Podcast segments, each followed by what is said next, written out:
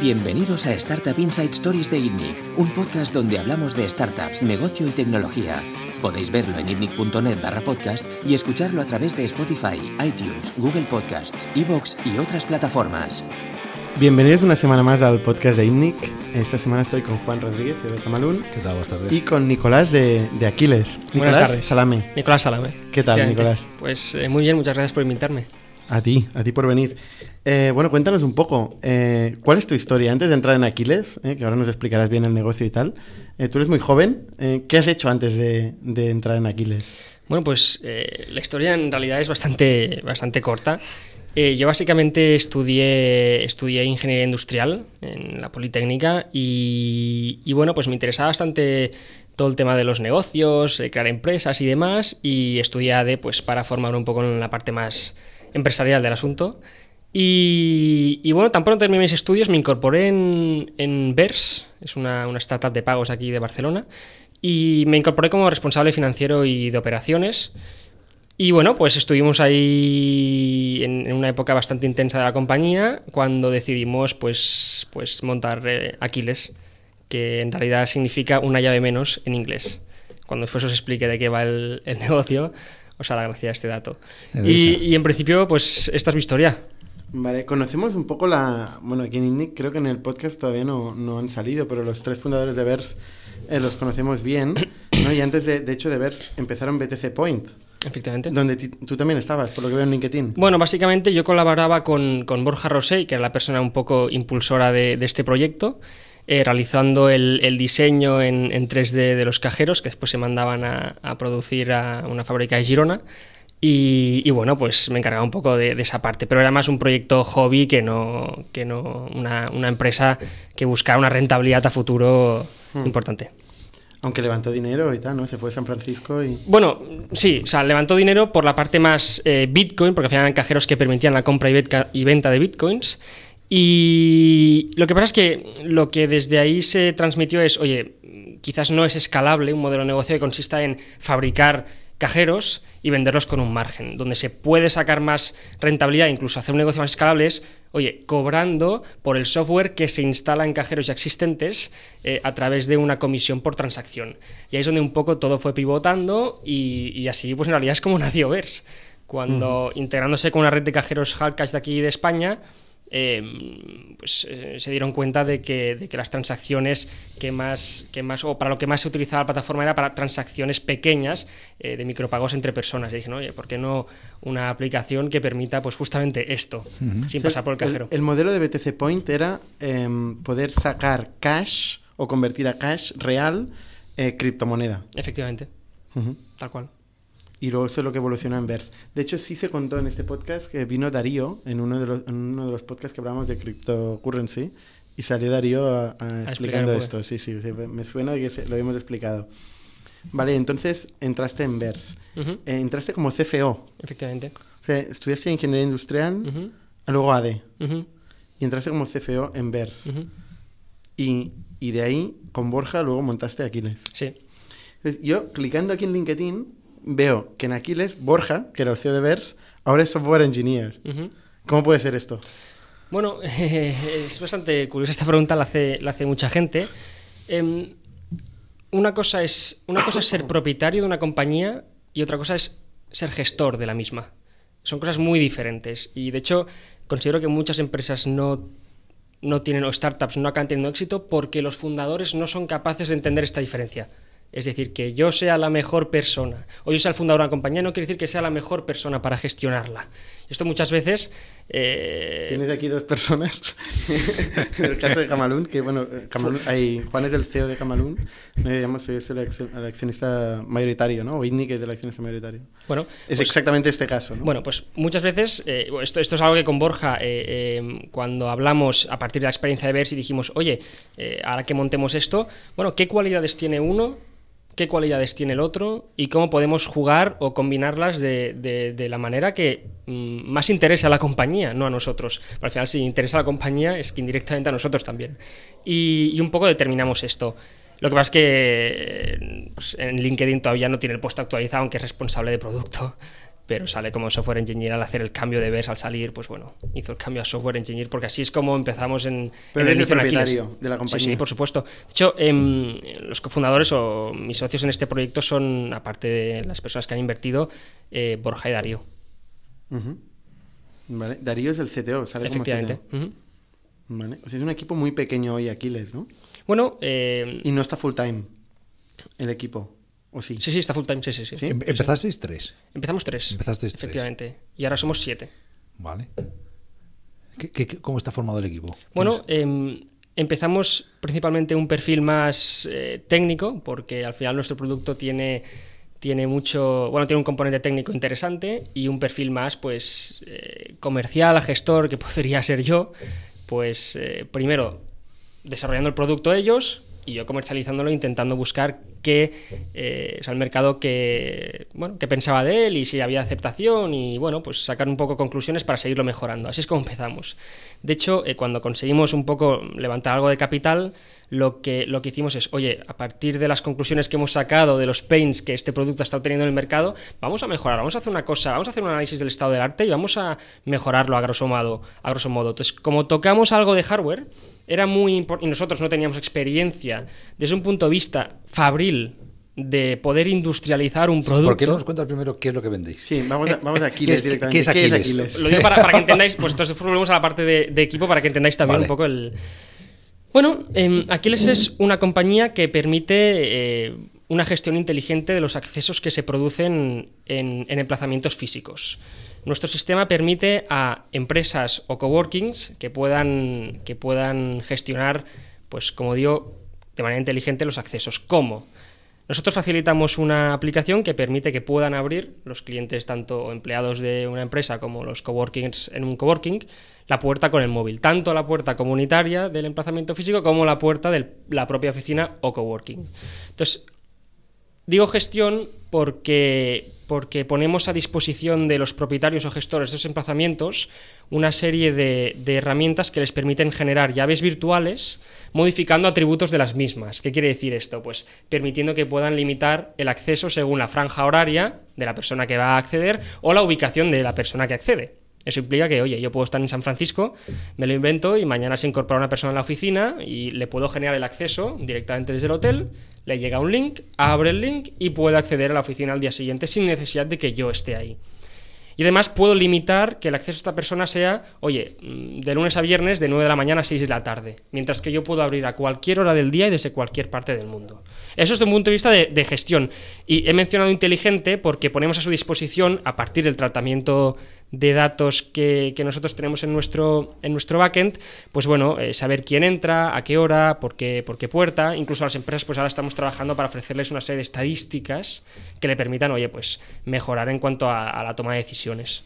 Eso es Aquiles, Estaría dentro de la categoría de Internet of Things. efectivamente. Ujú. Y hay ba- bastante gente en el mundo haciendo esto.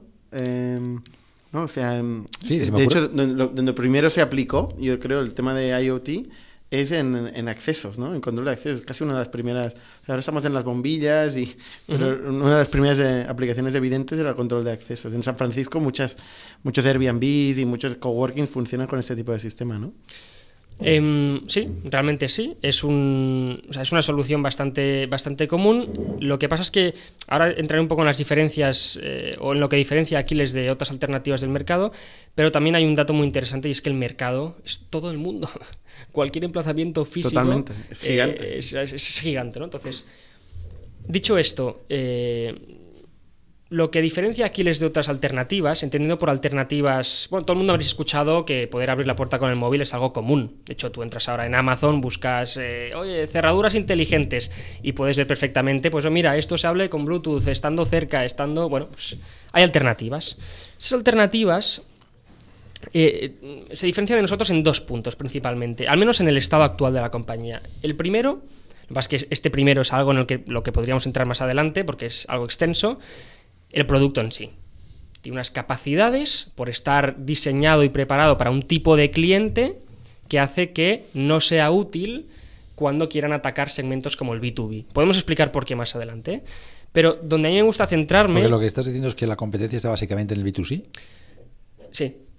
¿Y vosotros eh, eh, pensáis que en, en el B2B estabais que ese segmento del mercado estaba como huérfano? Bueno, más que huérfano, digamos que el approach que tienen todas estas alternativas es muy eh, de producto, es muy de, de tener un producto mínimamente capaz y comercializarlo, porque claro, es que es un reto, si quieres ofrecer esto como servicio, eh, la comercialización, la apertura de canales de distribución, de equipos de soporte, de SAT. dinero. Eso es. Entonces, al estar muy orientados al B2C, las capacidades de estos dispositivos son, bueno, pues eh, estándares, eh, tienen límite de usuarios que pueden acceder por la puerta, porque la propia el propio dispositivo tiene la memoria de, de donde almacena todo y esa memoria pues es limitada al ser un dispositivo pues inalámbrico que lleva baterías que se comunica por wifi que es eh, de un alto consumo.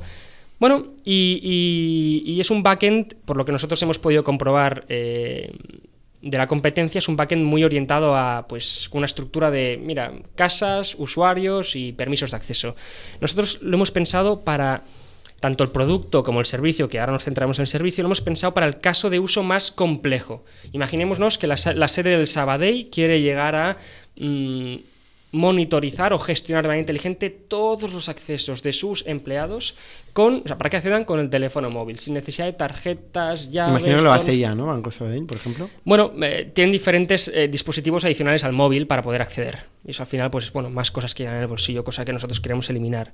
Pero un poco nuestro backend, pues, está pensado eh, con una estructura mucho más potente, como por ejemplo, pues, eh, billing accounts. Estas billing accounts pueden tener diferentes sites, porque pueden tener diferentes emplazamientos físicos. Cada site tendrá diferentes devices instalados. Oye, igual hay accesos tipo torno, accesos tipo puerta deslizante, accesos tipo, como aquí en Idling, pues eh, puerta, puerta comunitaria de vecinos. Em, bueno, y, cada, incluso cada puerta tiene diferentes gadgets y cada gadget puede tener asociados diferentes permisos de usuario, con una cantidad inhumana de permisos, de usuarios, de características diferentes. O sea, a nivel de software tiene un approach que permite poner a trabajar este hardware desde un punto de vista de, oye, ofrecemos un servicio, no tanto vendemos un producto, y eso es muy importante. Y, lo que buscamos un poco nosotros em, es que cuando alguien quiera instalarse una solución de estas características, no tenga que entrar en Amazon o tenga que estudiar qué tipo de puerta tiene, tenga que ver la compatibilidad con lo que ya hay, eh, tenga que comprárselo, lo tenga que instalar él mismo. No, no, no. Queremos que desde que tú hayas pensado un sistema de gestión inteligente de accesos donde solamente usas el móvil para acceder, llamas y lo tienes. Eso es lo primero. Lo segundo, que sepas que cuando... Hoy, por ejemplo, nos ha llamado una compañía, permitirme que, haga este inciso, que, tiene una alternativa muy divertida que es una aplicación que permita, pues, cuando personas mayores están en su vivienda y tienen cualquier tipo de problema, poder ir y asistirles. Y la parte de acceder es para ellos un, un problema. Bueno, pues justamente me preguntaba, bueno, ¿y vuestro approach es, es de producto o lo vuestro que es un producto? No, nuestro approach es de servicio. Queremos que tengas la total tranquilidad de que cuando tengas cualquier incidencia vas a tener un equipo de soporte telefónico que remotamente la va a resolver y si no es posible por lo que sea, vas a tener un equipo de soporte en la zona que se va a desplazar. O sea, básicamente queremos transmitir la sensación al cliente de que tiene un equipo de personas detrás que están pendientes constantemente de que su acceso se Entiendo, por tanto, que es una solución más cara que la competencia, ¿no? Em, depende. Nosotros, o sea, no tenemos un, un modelo de negocio de un precio cerrado. Nuestro modelo de negocio no es precio ¿Cuál es vuestro modelo de negocio? O sea, como ganamos dinero o como pagamos las facturas a final de mes es a través de una instalación que nosotros cobramos al cliente final em, de 200 euros, para que os hagáis una idea. Y después tenemos un ticket medio de cuota recurrente mensual de 19,99 euros al mes. Pero depende. Que este, te- que este sea el ticket medio no significa que a todos los clientes les cobremos esto. Para empresas, por ejemplo, menos de 10 empleados les cobramos eh, 9,99 euros al mes y más de 10 les cobramos 1 euro al mes por usuario. Para el segmento más turístico, eh, clientes que tienen un apartamento o un hostal, les cobramos 9,99 euros al mes.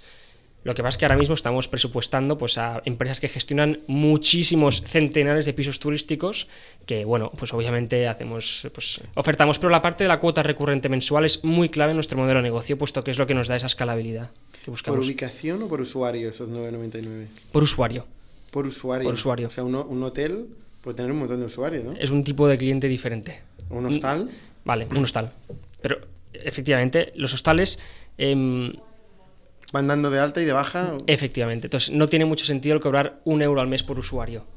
principalmente porque existía mucha fricción con los clientes. Un poco estos modelos hemos llegado después de ir testeando, ir probando qué es lo que qué es lo que engancha, qué es lo que no. Lo normal y lo que os queda. Sí, sí, sí, sí. De hecho, las empresas están mucho más acostumbradas a pagar X euros al mes por licencia de usuario. Cambio un hostal o cualquier empresa que no tenga no sea a nivel de empleado el modelo de negocio, eh, lo entiende como, bueno, ¿cuánto me cobras al mes y ya está? Punto. Pues esto es un poquito la tarifa que tenemos ahora mismo, pero supongo que nos faltará testear y el mercado nos irá enseñando. Vale. Entonces, ¿tú crees que como diferencial está... eh, cu- ¿Cuál es? ¿Es la parte más de backend y funcionalidades que dais de servicio con plataforma? Totalmente. ¿O es la interfaz que le dais al usuario? Porque dices, Bank de Sabadell ya tiene esto resuelto. No sé si tiene o no tiene el backend de control de, de accesos y de permiso y tal. Pero, pero sí que tiene, tiene una tarjeta, ¿no? Y entiendo que el empleado de Bank de Sabadell entra con una tarjeta y hay un backend donde le dan acceso de la manera que sea, que desconozco cómo es. O sea, tu diferencial es eh, la plataforma, el backend, o es la interfaz, el hecho de poder tener una aplicación móvil con el que es fácil entrar. Em, pues las dos cosas. Y verás que la parte de servicio, pues ya hemos explicado el porqué, pero es que la parte de la interfaz, tarjetas, em, se pierden, se pueden copiar, está grabada la información en la propia tarjeta. Bueno, pues que la interfaz cambie también tiene una implicación en cuanto a la seguridad importante. Con nosotros tienes trazabilidad de qué está pasando con cada acceso virtual que estás generando. Cuando tú haces una tarjeta o das una tarjeta, no sabes qué trazabilidad tiene la misma. Porque puede hacer no sé cuántas copias. Con las llaves pasa exactamente lo mismo. Puede hacer, oye, doy una llave a un servicio externo puntual. Pues ya no sabes eh, qué puede pasar con esa llave. Ya no con esa, sino con la que se hayan hecho la copia. Bueno, pues esa interfaz también ayuda a, en- bueno, pues a toda la parte de, de apertura, seguridad. No hemos hablado de, de que con tarjeta implica que tienes que estar físicamente en el sitio. ¿Qué pasa si tienes una persona, un empleado que justamente se ha dejado la tarjeta y no hay nadie en la oficina, pero es que tú mm, estás en tu casa y puedes abrirle? Bueno, la tarjeta o el dedo o lo que sea te restringe a una presencia física en el sitio para poder acceder o dar acceso. Un poco peligroso, ¿no? Que cualquier empleado pueda abrir la puerta desde su casa. Bueno, esto si tú lo quieres, como administrador. Yo lo que digo es que si tienes a una persona abajo que no tiene tarjeta y nadie puede darle acceso, puede llamarte a ti como administrador y decir, oye, por favor, ¿me puedes generar acceso? Sí, espera, aquí lo tienes. Esto es mucha funcionalidad, ¿eh? Lo que estás diciendo, estas reglas, ¿no? Que puedes dar acceso Sí. de un sitio de otro. ¿Todo esto tenéis ya desarrollado, esta funcionalidad? Todo esto sí. O sea, el hecho de que Darío, puedas- concretamente. Sí, concretamente. Bueno, junto con Borja también. Em, de hecho, se lo Borja pasa- programa. Sí. Bueno, claro, pon software sí, engineer sí, en se, lo LinkedIn. pasan, se lo pasan pipa. Em, es claro, es, es muy, es muy batallero el, el proyecto. O sea, tiene, tiene chicha, no es software solamente, sino que el hecho de tener ahí hardware y ver cómo programas algo, le das y guau, es que se está abriendo la puerta, es bestia. A los vecinos alucinan cada vez que entramos en la OFI. Vamos al hardware, ¿no? Porque el- el ir metiendo ahí cacharros eh, por las casas de la gente. y tal, Dispositivos. dispositivos. Insta- instalaciones, mantenimiento, todo esto, ¿cómo, cómo lo hacéis? Bueno, em, ese es uno de los principales retos. Em, es donde más queremos escalar. Actualmente, em, yo hablaría de dos retos a nivel de compañía. La parte de operaciones y la parte comercial y de ventas. Tu pregunta además hacia la parte de operaciones y logístico. Actualmente nosotros eh, contamos con servicios de asistencia técnica con los que tenemos un partnership firmado, concretamente en las principales ciudades em, españolas, en Barcelona sobre todo con una que tenemos de mucha confianza, que lo que nos permite es, en caso de que exista una incidencia y no seamos capaces de resolverla eh, de manera remota, que por cierto nuestros dispositivos están programados para que cuando detectan que existe una incidencia ya hacen un reboot interno para volver a poner el producto en marcha, sea porque se les ha ido el internet, porque se ha ido la electricidad, por lo que sea, se queda en el reboot eh, eh, o sea, frito, no sabe qué hacer, rebootea él mismo y vuelve a funcionar. En caso de que no sea así, muchas veces nos llaman.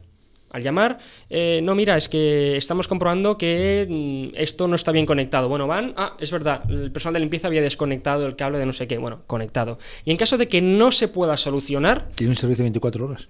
Sí, damos, par- damos parte a este, a este SAT de aquí de Barcelona, que es el que se desplaza y resuelve la incidencia. Que es una empresa externa. Sí. En otras partes de España, de la península, em, en otras ciudades, lo que hacemos es bajo demanda. Por ejemplo, oye, no estamos haciendo tareas comerciales activas en Sevilla. Pero si nos llama una empresa, como ha sido el caso de 50 y pico apartamentos turísticos en Sevilla, vamos a darle, o sea, vamos a darle soporte, por supuesto. Lo que pasa es que entonces todo este proceso que hemos hecho en Barcelona lo replicamos, obviamente de manera un poco más lenta. Hast- Esto hasta el momento, ¿eh? Em, y pues cerramos un partnership con una empresa SAT, le decimos qué pisos tenemos, cómo funciona nuestro dispositivo y en caso de que haya una incidencia le informamos para que la resuelva. Punto. Vale. ¿Y el, el- quién lo paga? ¿El qué? El- la incidencia. Nosotros. Está, realidad, está en el servicio, en los está en servicio, en lo que la cuenta recurrente. Al final es una, es una cuenta de explotación constante contra el, contra el cliente, o sea, cliente versus Aquiles, en la que tenemos que intentar. ¿Cuántos que- clientes tenéis ahora más o menos? Ahora tenemos 50 y 53 clientes. 53 clientes. ¿Cuántas incidencias podéis tener un día? Ah, yo te diría cuántas incidencias podemos tener cada seis meses. Eh, te diría que hemos tenido, eh, desde que empezamos en marzo de 2018, incidencias que nos hayamos tenido que desplazar, ¿seis? ¿Siete? Cuando hemos gestionado ya más de 12.000 accesos mensuales. Estamos ya en torno a los 80 y pico mil accesos en toda nuestra historia. Y dirás, ¿por qué? En esta constante, o sea, esta constante cuenta de explotación con el cliente, ¿cómo podemos incrementar la parte de los ingresos que entran en Aquiles y no los gastos que me genera ese cliente? la parte de producto, que no falle. Y para que no falle, le hemos de dotar de inteligencia para que se rebote, para que nos permita una actualización remota, OTAs remotas, que son over-the-air updates. Bueno, o sea, que eh, cuando digo que es batallero, es batallero porque al final todo tiene una relación. Todo, estados financieros versus producto tiene una relación directa. ¿Cuánto estáis facturando ahora? Ahora estamos facturando eh, con carácter mensual unos 1.000, 1.200 euros al mes, para que os hagáis una idea. Y nuestro objetivo en 2019 es superar los 10.000 euros de recurrencia mensual, que de hecho, por lo que está sucediendo después de, de haber cerrado la ronda, creemos que lo vamos a superar y lo vamos a multiplicar eh, por mucho más. Vale. ¿Y a nivel de mercado geográfico, dónde operáis? Eh, ahora mismo operamos activamente en Barcelona. Barcelona donde nosotros tenemos toda la fuerza comercial que activamente intenta generar leads. ¿Eso quiere decir, como os he dicho antes, que no demos respuesta en otras ciudades de España? Eh, no, no quiere decir eso. Para que os hagáis una idea, en Madrid tenemos clientes y en Valencia eh, hemos cerrado la semana pasada otro para empezar a operar ahí.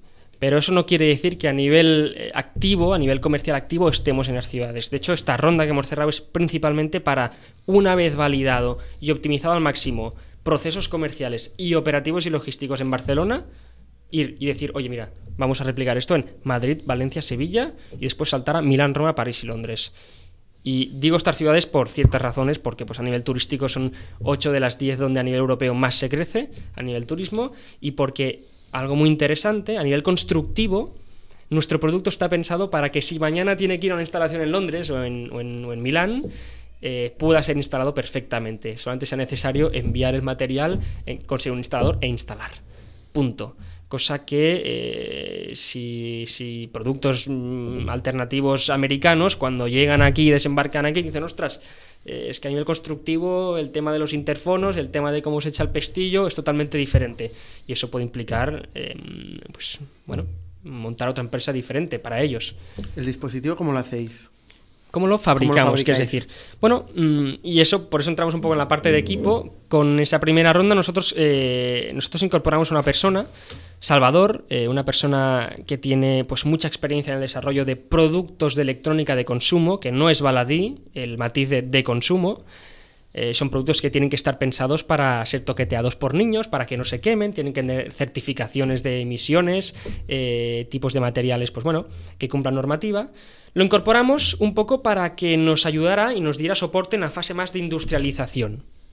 ¿Vale? De hecho, recuerdo perfectamente quién nos dio, quién nos dio esta idea eh, y fue, fue Uriol Juncosa de Encomenda, cuando estuvimos con ellos reunidos en, en abril del año pasado. Nos dijo, oye, nos encanta el proyecto, pero nos faltaría la persona de hardware. Una persona que se encargue o que haya tenido experiencia negociando con proveedores. Oye, ¿qué pasa si Sony, eh, en la campaña de Navidad, decide utilizar el mismo chip que queremos utilizar nosotros para nuestra comunicación inalámbrica y de repente agota existencias. Y yo quería hacer una tirada de 300, 400 unidades. Bueno, es que eh, está obsoleto, me deja muerto. Bueno, pues una persona que tuviera experiencia en todo esto. Em, hemos invertido para, para- en moldes en, en- en China para poder inyectar un, un- un dispositivo con una caja, con un boxing eh, espectacular. Bueno, pues todo esto requiere de un conocimiento del mercado, de haberlo hecho antes, que nosotros pues esa experiencia no teníamos. Entonces, por mucho que mm, sí, nos gusta pues eh, el tema llamarnos startup y demás, bueno, queremos dotar al equipo de, de- de un expertise propio de empresas pues que han triunfado y que a nivel industrial pues lo han hecho muy muy bien. Y eso se llama Salvador. Bueno, Salvador es la persona un poco que, que en- bueno, sí, en este caso y en la fase en la que estamos, sí. Es para- que, es a veces nos centra Porque para llegar a estos 10.000 euros al mes, ¿cómo vas a escalar el equipo? ¿Cómo, ¿En cómo escala?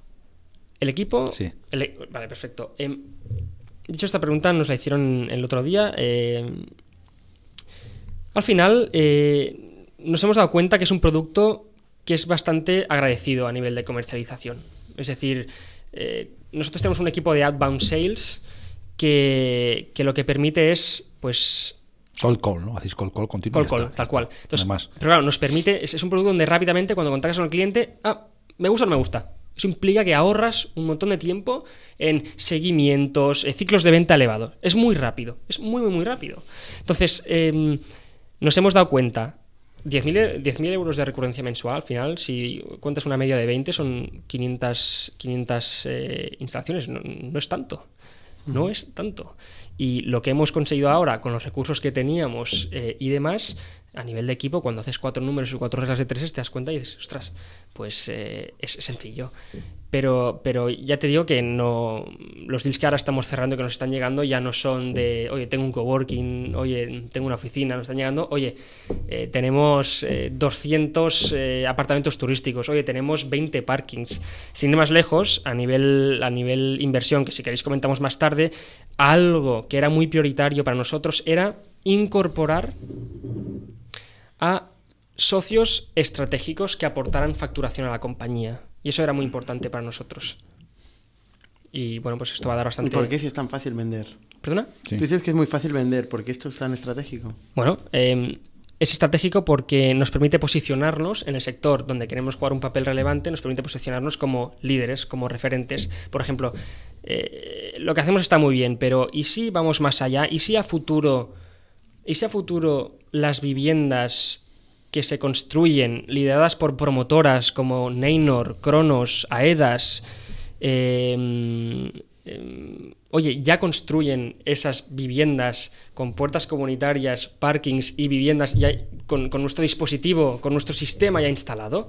Bueno, para llegar ahí eh, y con el poco capital que teníamos inicialmente, se hace bastante difícil como no incorpores a alguien estratégico en la compañía que permita rápidamente conectarte con estas, con estas Depende, si personas. aportas valor, realmente puedes hacer la venta, ¿no? Yo no acabo de entender el tema este de que dices que llamas a un cliente y rápidamente ves si sí o si no. No, Bueno- no, no sé por qué tu producto tiene que ser más instantáneo, más rápido que, que cualquier otro, es que no lo entiendo. Eh, por ejemplo, cuando llamas y vendes un seguro, pues bueno, no, ya tengo un seguro, o tienes que engancharla en un buen momento, en donde se esté cambiando, donde no esté contento con lo que tiene, donde mm, se lo esté pensando, y, y aún así, bueno, pues tendrás que hacer bastantes llamadas para irle calentando y decirle, oye, pues no sé, mm, cámbiate a nosotros.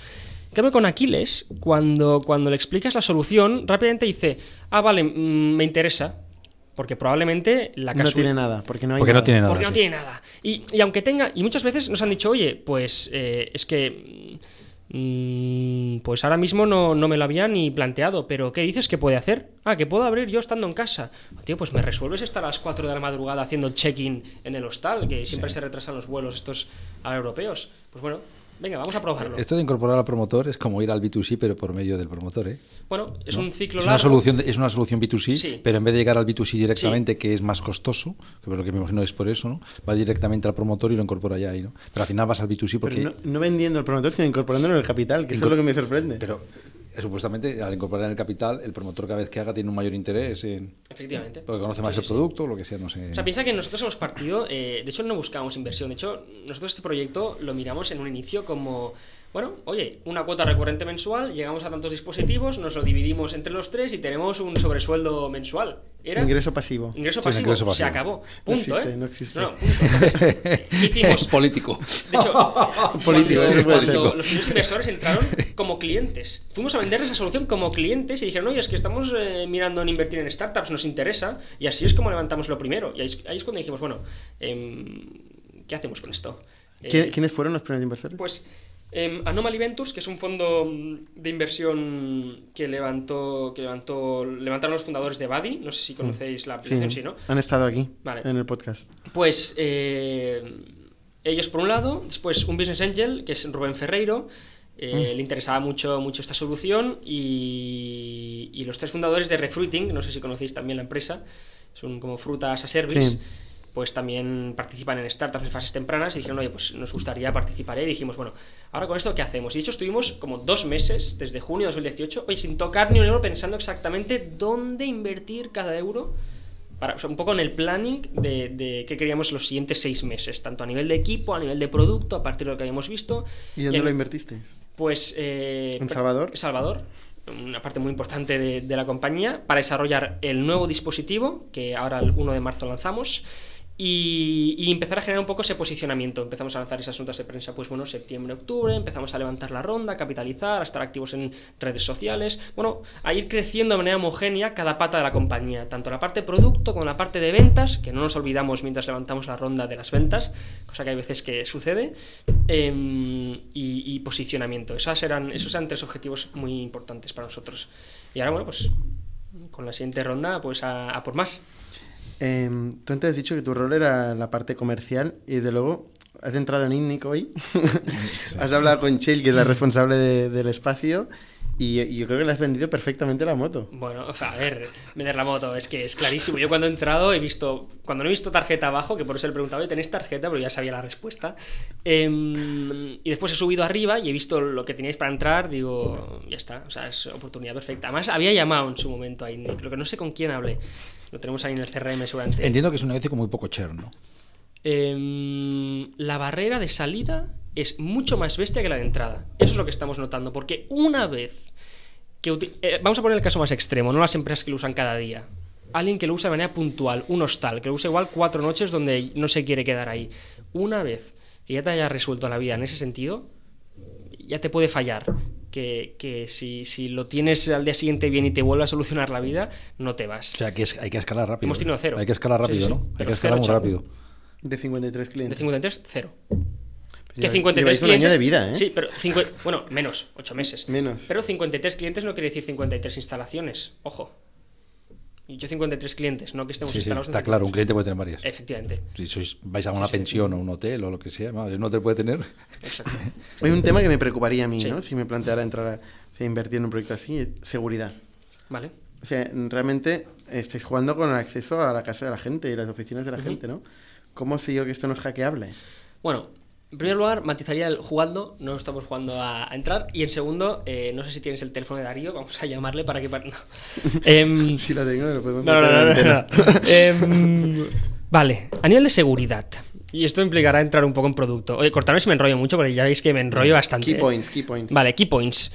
Em, lo nuestro es un, es un device-to-device encryption, un end-to-end encryption que le llaman, donde nadie de los agentes, desde que se envía la- el mensaje desde el teléfono móvil a ábrete puerta, que todo esto sea una petición a nuestro servidor, de nuestro servidor, se hacen las comprobaciones y sale a través de una red privada virtual al dispositivo de casa cliente y el dispositivo de casa cliente a la puerta, pues toda esta comunicación de principio a fin está encriptada. En, en segundo lugar, y esto es algo que, que- y, y- este es el key point más importante. Los productos de la competencia que nosotros haciendo pruebas, pues en la oficina tuvimos que, que probar eh, diferentes vulnerabilidades de seguridad, por así decirlo. Eh, Los el- hackeasteis, ¿no? Pero fácilmente. bueno, bueno. Vamos. Bueno, bueno, yo, no- yo no digo la palabra. No, pero, pero básicamente el hecho de que tengas que abrir directamente de dispositivo a dispositivo, en realidad lo que está sucediendo es, como, como, como son dispositivos muchas veces offline o que tienen la propia memoria, eh, todas las claves de acceso porque pues, no están conectados a Internet, em, a la que tengas un ataque de una persona en el medio escuchando lo que este dispositivo le está diciendo a este, claro, el que está en el medio no sabe lo que dice. Lo que sabe es que si repite esto que ha dicho el móvil, la puerta se abre. Bueno, esto es lo más crucial para nosotros y eso no sucede.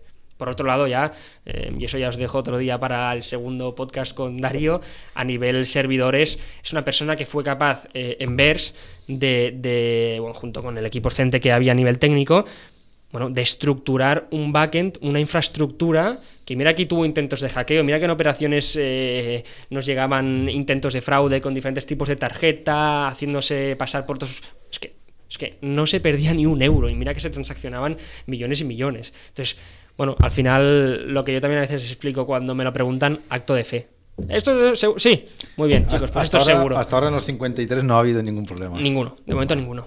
¿Y lo abre con el móvil, deslizando? ¿Cómo, cómo- lo abre? ¿Por, bot se puede abrir? No, de momento, o sea, es- no. abres la. Es una, Alexa. No, Alex, eso, eso es lo que iba a preguntar. ¿No, no está Alexa metida? Em, es fácilmente integrable. De momento, en este producto actual, no. En el que os he dicho el 1 de marzo, sí. Pero ahora mismo no. Es una, una, una update, que una mejora que Es un update. hacer. Lo que pasa es que en Alexa también aquí en, en, en España hay veces En que... Estados Unidos sí.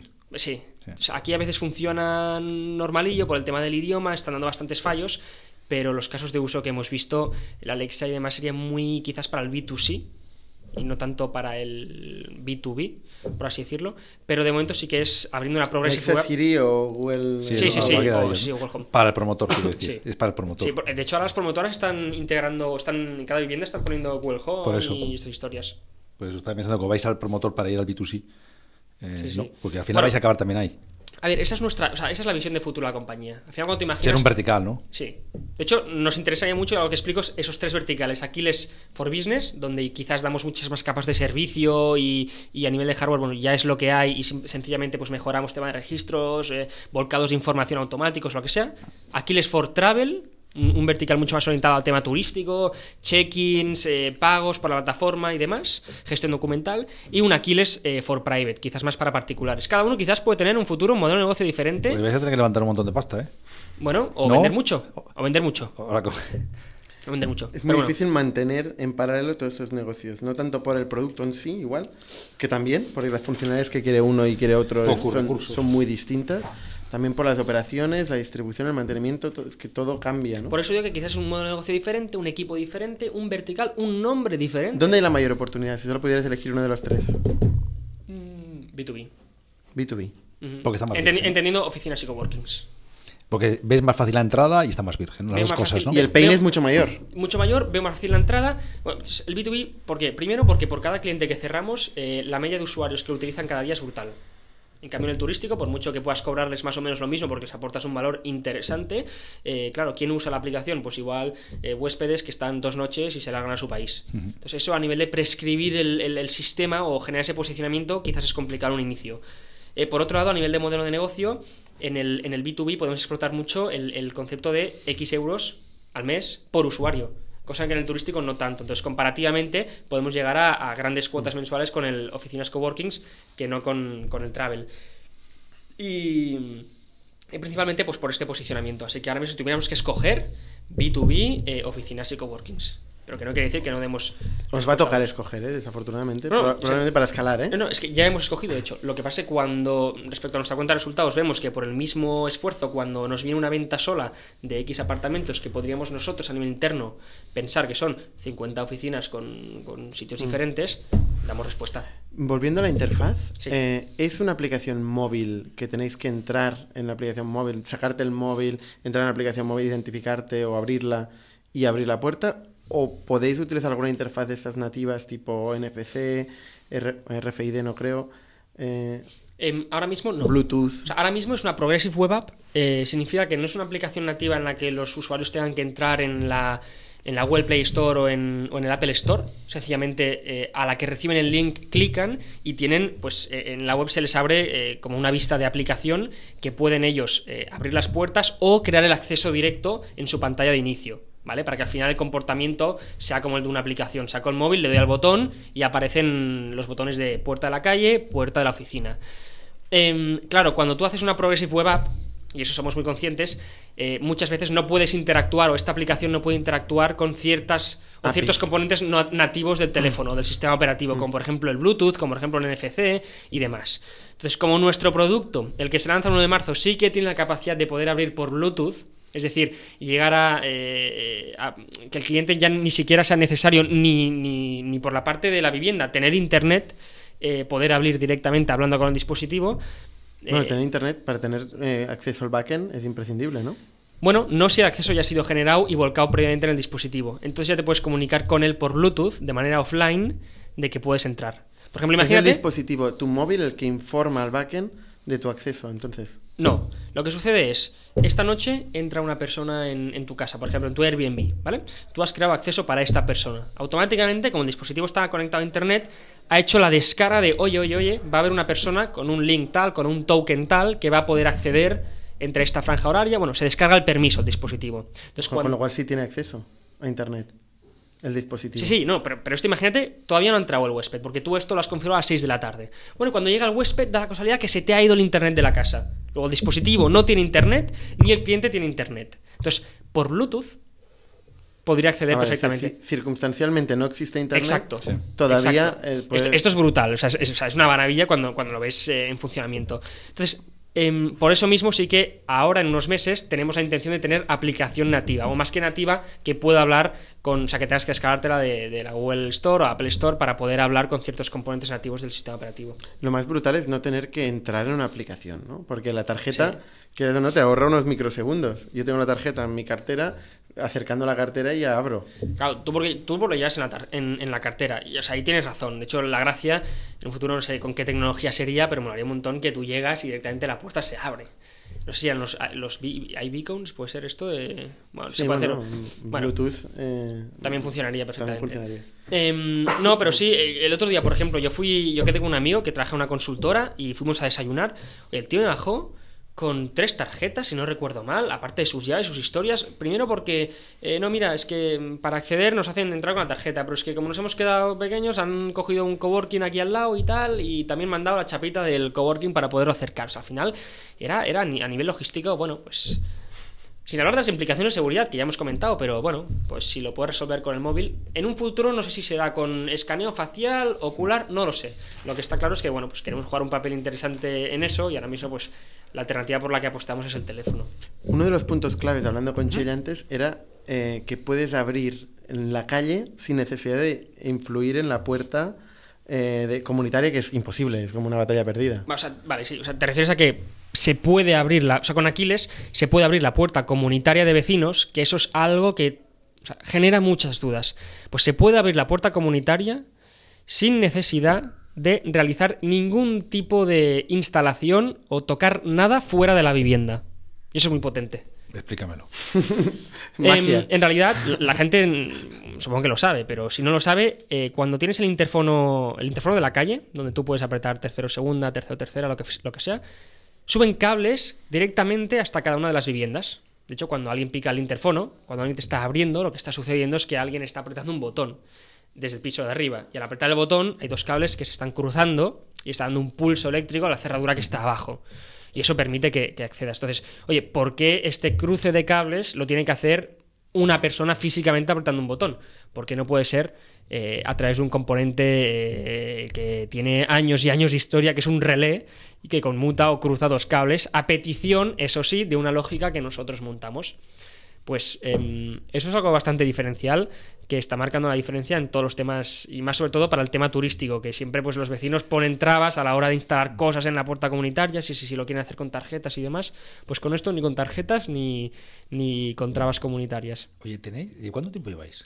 Eh, desde marzo de 2018 es cuando se constituyó la, la sociedad limitada. O sea, nueve meses, una cosa uh -huh. así. Tenéis un producto bastante acabado para llevar tan poco tiempo. Uh -huh. ¿Eso es porque hay muy poca barrera de entrada para montar un producto similar? Bueno, más que... ¿O porque soy muy buenos? Bueno, ¿O la mezcla de las dos? Bueno, más que por poca... O sea, es muy importante el foco. Eh, ya hemos vivido lo que significa mmm, que las cosas vayan bien y quizás tener falta de foco. Eh, justamente porque no existe esa necesidad de tenerla, quizás. Y, y, en, esta, en esta compañía el tener foco, el saber exactamente qué producto queremos, el haber hecho un análisis previo de cuáles son los pain points de nuestros clientes y exactamente tomarnos el tiempo en verano, oye, con el mojito al lado, eh, estando tumbado al sol, oye, ¿qué queremos que haga nuestro producto? Exactamente, para qué casos de uso queremos montarlo y tener todo esto bien claro hace que después el proceso sea, eh, bueno, pues primero esto, segundo esto, tercero esto, cuarto esto. Hay, en, el, en el punto quinto hemos patinado un poco, mira, esto hay que iterarlo otra vez, pero hace que cada paso sea consistente, sea eficiente, sea productivo, no te equivoques, eh, no... No... ¿En, ¿En, cuánto tiempo un cliente pasa a ser, a ser operativamente rentable? Uh, um, si se puede saber. Operativa, o sea, operativamente rentable, eh, te puedo decir que desde el día de la instalación, porque ya con la instalación, ya nosotros, nosotros firmamos con nuestros clientes un contrato de arrendamiento y mantenimiento de equipos. Eso significa que los equipos forman parte de nuestro activo en el balance de situación. Luego, todo... O sea, si el cliente se da de baja, los 200 euros los ha perdido, pero el equipo lo recupera. Sí, porque es en concepto de instalación. Por eso el concepto No es por el producto en sí. Exacto. Aunque, aunque eh, nos ayuda a ese desembolso de tesorería, a tener ese equipo activado, nos ayuda a recuperarlo por otro lado. ¿Vale? A no hacer ese esfuerzo tanto. Además, tenemos un margen ahí. Es decir, el esfuerzo de tesorería, por así decirlo, el cash flow de esa operación sale positivo para la compañía. Em, y después con la cuota recurrente mensual es cuestión de esa cuenta de resultados que salgamos ganando. Por lo tanto, yo te diría que desde el día que instalamos, por así decirlo, es que ya ese cliente, bueno, igual estamos igualados desde un punto de vista de cash. No de rentabilidad, de rentabilidad ya hemos sido rentables, porque ha sido todo ingreso neto, por así decirlo. Bueno, ¿y el tío que ha ido? Vale. Em, bueno, entonces, el instalador. ¿El instalador? Bueno. Y no está el instalador ni el coste de venta. Eso es lo que no está incluido. y luego no está el mantenimiento porque tenéis un servicio de mantenimiento. Esas tres cosas no está incluido ahí. Claro. Lo que te digo es que prácticamente desde el día que instalamos ya estamos, ya estamos eh, iguales. Y a partir de aquí, cada mes, con cada cuota, ya está. Pero instala, eh, ¿instaláis vosotros o instala el, un tercero? un, tercero. Un tercero, instala. Tenemos de media, una, una instalación de media son dos horas, una cosa así, con el producto actual, repito, no el que vamos a lanzar. Eh, que nosotros lo llamamos MVP, pero es un MVP que ya has visto. O sea, no las incidencias que os he, que os he comentado a nivel de ratio es, es brutal. Pues eh, dos, tres horas a un ratio de unos 20, 25 euros la hora a la empresa pues, de instaladores autónomos que, que contratamos, oye, o sea, tampoco lo sumas a nuestro coste por coste del dispositivo y, ya te digo, más o menos partimos con, con a nivel de, de, esfuerzo de tesorería igual sé cómo partíamos y a partir de aquí cada mes a intentar que, que, todo, o sea, que no nos cueste ese cliente dinero. ¿Tenéis alguna patente en cuanto al hardware? Eh, no, no, o sea, patentes no tenemos principalmente porque tampoco es que hayamos inventado la rueda. Es decir, hemos cogido tecnologías existentes y las hemos mezclado o combinado de una manera que nos, permite tener esta ventaja competitiva. Somos conscientes de que vamos a ser los únicos. No. Eh, al final, patentemos o no patentemos. Lo que sí vimos es cuando estábamos estudiando la competencia eh, y, las patentes que tenían, nos dimos cuenta de una, una, una paranoia bestia que es, oye, si tú quieres patentar de manera muy, muy, muy, muy concreta tu historia, porque tu historia es tan concreta que requieres una explicación de tu patente al detalle. Pues es fácilmente copiable y con una pequeña diferencia de eso que has eh, patentado, ya lo tienen. Entonces, y otra cosa es que si lo patentas tan tan tan tan tan tan tan genérico, pues otro puede hacer exactamente lo mismo, pero con una puntualización un poco particular de él y patentarlo de manera diferente. Entonces es como no lo hemos visto necesario ahora mismo. A nivel de financiación, ¿qué punto estáis? Y qué... Em, pues mira, hemos cerrado una ronda de 300.000 euros de la que personalmente estoy orgulloso, principalmente porque, porque bueno, es la primera vez que me ha tocado liderar este proceso en, una compañía y realmente no pensaba que sería eh, lo duro que ha sido, por muchas razones. Pero, pero bueno, desgasta, o sea, desgasta y mucho. Al final es como tirar un montón de semillas, que os voy a contar, pero, pero incluso, y a veces después recuperas de semillas que incluso te has olvidado que habías tirado, ¿no? Que es, es interesante, pero, pero sí, muy contentos lanzamos... Eh, ah, me gustaría poner en valor eh, el trabajo que ha hecho The Crowd Angel, eh, que es una, pata que sale de, Inverready, que es más. Son, son analistas que, analizan un poco el proyecto y actúan como pues eso, de analistas de personas que tienen capital y, que quizás no tienen acceso a ese deal flow y demás. Bueno, pues con ellos tenemos, hemos tenido una experiencia brutal. hemos sido el proyecto que en su historia ha sido más rápido financiado concretamente en dos horas. Eh, financiamos casi, casi la totalidad del ticket que hacíamos con ellos. Y después pues, han participado en la empresa Guillermo Libre, eh, fundador de Hausel, vendida a Cerberus.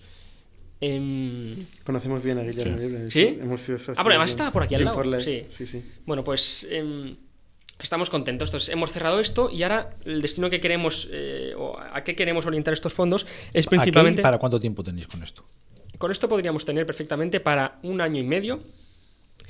Pero lo que queremos hacer. Un año y medio, cuenta. Eh, ahora hemos empezado otras, otros procesos internos en la compañía para, ir a por financiación pública y además, que parece que somos los únicos tontos que nos aprovechamos de que aquí, em, a la que tengas un plan de negocio mínimamente trabajado, que lo tenemos, eh, poder llegar a alternativas de financiación que nos ayuda a tener esa a nivel financiero ese músculo o esa tranquilidad también.